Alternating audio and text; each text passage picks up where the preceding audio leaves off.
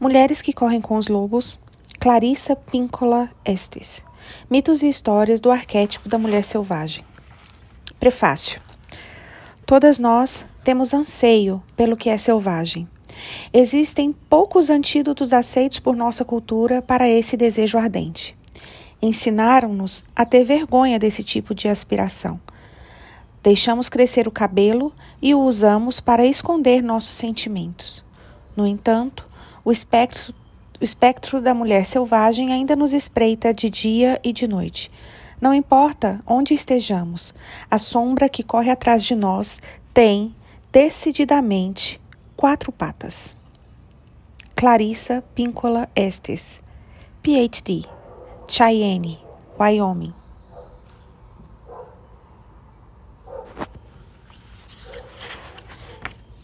Introdução cantando sobre os ossos. A fauna silvestre e a mulher selvagem são espécies em risco de extinção. Observamos ao longo dos séculos a pilhagem, a redução do espaço e o esmagamento da natureza instintiva feminina. Durante longos períodos, ela foi mal gerida, à semelhança da fauna silvestre e das florestas virgens. Há alguns milênios, sempre que lhe viramos as costas, ela é relegada às regiões mais pobres da psique. As terras espirituais da mulher selvagem, durante o curso da história, foram saqueadas ou queimadas, com seus refúgios destruídos e seus ciclos naturais transformados à força em ritmos artificiais para agradar os outros. Não é por acaso que as regiões agrestes e ainda intocadas do nosso planeta desaparece, desaparecem à medida que fenece a compreensão da nossa própria natureza selvagem mais íntima. Não é tão difícil compreender porque as velhas florestas e as mulheres velhas não são consideradas reservas de grande importância.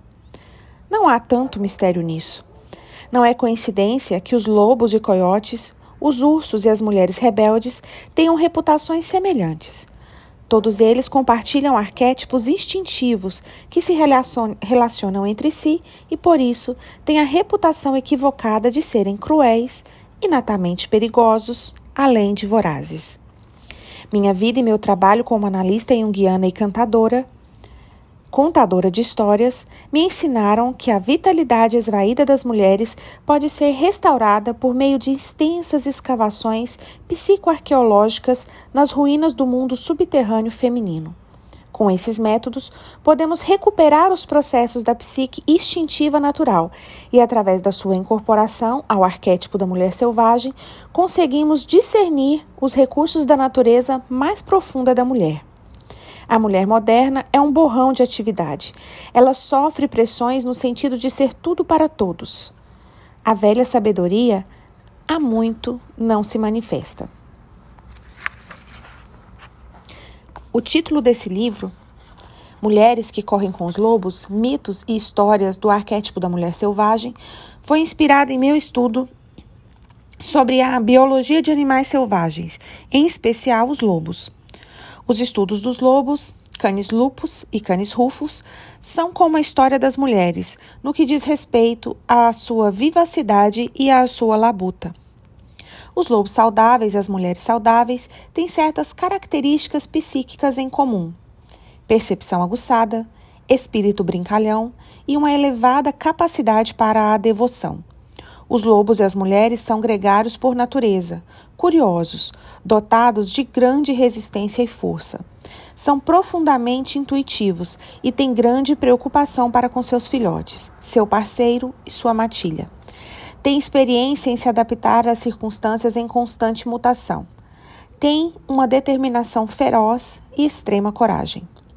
No entanto, as duas espécies foram perseguidas e acossadas, sendo-lhes falsamente atribuído o fato de serem trapaceiros e vorazes, excessivamente agressivos e de terem menor valor do que seus detratores. Foram alvo daqueles que prefeririam arrasar as matas virgens, bem como os arredores selvagens da psique, erradicando o que fosse instintivo, sem deixar que dele restasse nenhum sinal. A atividade predatória contra os lobos e contra as mulheres por parte daqueles que não as compreendem é de uma semelhança surpreendente. pois foi aí que o conceito do arquétipo da mulher selvagem primeiro se concretizou para mim, no estudo dos lobos. Estudei também outras criaturas, como, por exemplo, os ursos, os elefantes e os pássaros da alma, as borboletas. As características de cada espécie fornecem indicações abundantes do que pode ser conhecido sobre a psique instintiva da mulher. A mulher selvagem passou pelo meu espírito duas vezes. A primeira, pelo fato de haver nascido de uma linhagem hispano-mexicana tipicamente passional, e a segunda, por ter sido adotada por uma família de húngaros impetuosos.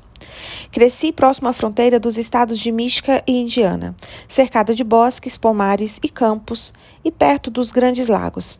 Ali, os trovões, os relâmpagos eram meu principal alimento. Os milharais estalavam e falavam alto à noite, mas ao norte os lobos vinham até as clareiras ao luar, para pular e uivar. Todos podíamos beber dos mesmos regatos sem medo. Embora eu não a chamasse por esse nome na época, meu amor pela mulher selvagem começou quando eu era pequena. Eu era um esteta, não um atleta. O meu único desejo era o de perambular em êxtase. As mesas e cadeiras eu preferia o chão. As árvores e as cavernas, porque nesses lugares eu sentia como se pudesse me encostar no rosto de Deus. O rio sempre queria ser visitado depois que escurecesse. Os campos precisavam de alguém que neles caminhasse para que pudessem farfalhar conversando. As fogueiras precisavam ser feitas na floresta à noite, e as histórias precisavam ser contadas onde os adultos não pudessem ouvir. Tive a sorte de crescer na natureza. Lá os raios me falaram da morte repentina e da evanescência da vida. As ninhadas de camundongos revelavam que a morte era amenizada pela nova vida, ao desenterrar contas de índios. Tri trilobites de terra preta. Eu compreendia que os seres humanos estão por aqui há muito, muito tempo. Tive aulas sobre a sagrada arte de autodecoração com borboletas pousadas no alto da minha cabeça, vagalumes servindo de joias durante as noites e rãs verde esmeralda como pulseiras. Uma loba matou um de seus filhotes que estava mortalmente ferido. Para mim, foi como uma dura lição sobre a compaixão e a necessidade de permitir que a morte venha aos que estão morrendo. As lagartas cabeludas que caíam dos seus galhos e voltavam a subir, arrastando-se, me ensinaram a determinação. As cócegas do seu caminhar no meu braço me revelaram como a pele pode ter vida própria. Subir ao alto das árvores me mostrou como seria o sexo um dia. Minha própria geração, posterior à Segunda Guerra Mundial, cresceu numa época em que as mulheres eram infantilizadas e tratadas como propriedade. Elas eram mantidas como jardins sem cultivo, mas felizmente sempre chegava alguma semente trazida pelo vento. Embora o que escrevessem fosse desautorizado, elas insistiam assim mesmo. Embora o que pintasse não recebesse reconhecimento, nutria a alma do mesmo jeito. As mulheres tinham que implorar pelos instrumentos e pelo espaço necessário às suas artes. E se nenhum se apresentasse, elas abriam espaço em árvores, cavernas, bosques e armários. A dança mal conseguia ser tolerada, se é que o era, e por isso elas dançavam na floresta, onde ninguém podia vê-las no porão ou no caminho para esvaziar a lata de lixo. A mulher que se enfeitava despertava suspeitas. Um traje ou o próprio corpo alegre aumentava o risco de ela ser agredida ou de sofrer violência sexual. Não se podia dizer que lhe pertenciam as roupas que cobriam os seus próprios ombros. Era uma época em que os pais que maltratavam seus filhos eram simplesmente chamados de severos, em que as lacerações espirituais de mulheres profundamente exploradas eram denominadas colapsos nervosos, em que as meninas e as mulheres que, vi, que vivessem apertadas em cintas, amordaçadas e contidas eram consideradas certas, enquanto aquelas que conseguiam fugir da coleira uma ou duas vezes na vida eram classificadas de erradas. Por isso, igual a muitas mulheres antes e depois de mim, passei minha vida como uma criatura disfarçada à semelhança da parentela que me precedeu, andei cambaleante em saltos altos e fui à igreja usando vestido e chapéu. No entanto, minha cauda fabulosa muitas vezes aparecia por baixo da bainha do vestido, e minhas orelhas se contorciam até meu chapéu sair do lugar, no mínimo cobrindo meus olhos, e às vezes indo parar do outro lado da nave. Não me esqueci da canção daqueles anos sombrios, Hambre dell'Alma, a canção da alma faminta. Mas também não me esqueci do alegre canto ondo, o canto profundo, cuja letra volta à nossa mente quando nos dedicamos à regeneração do espírito.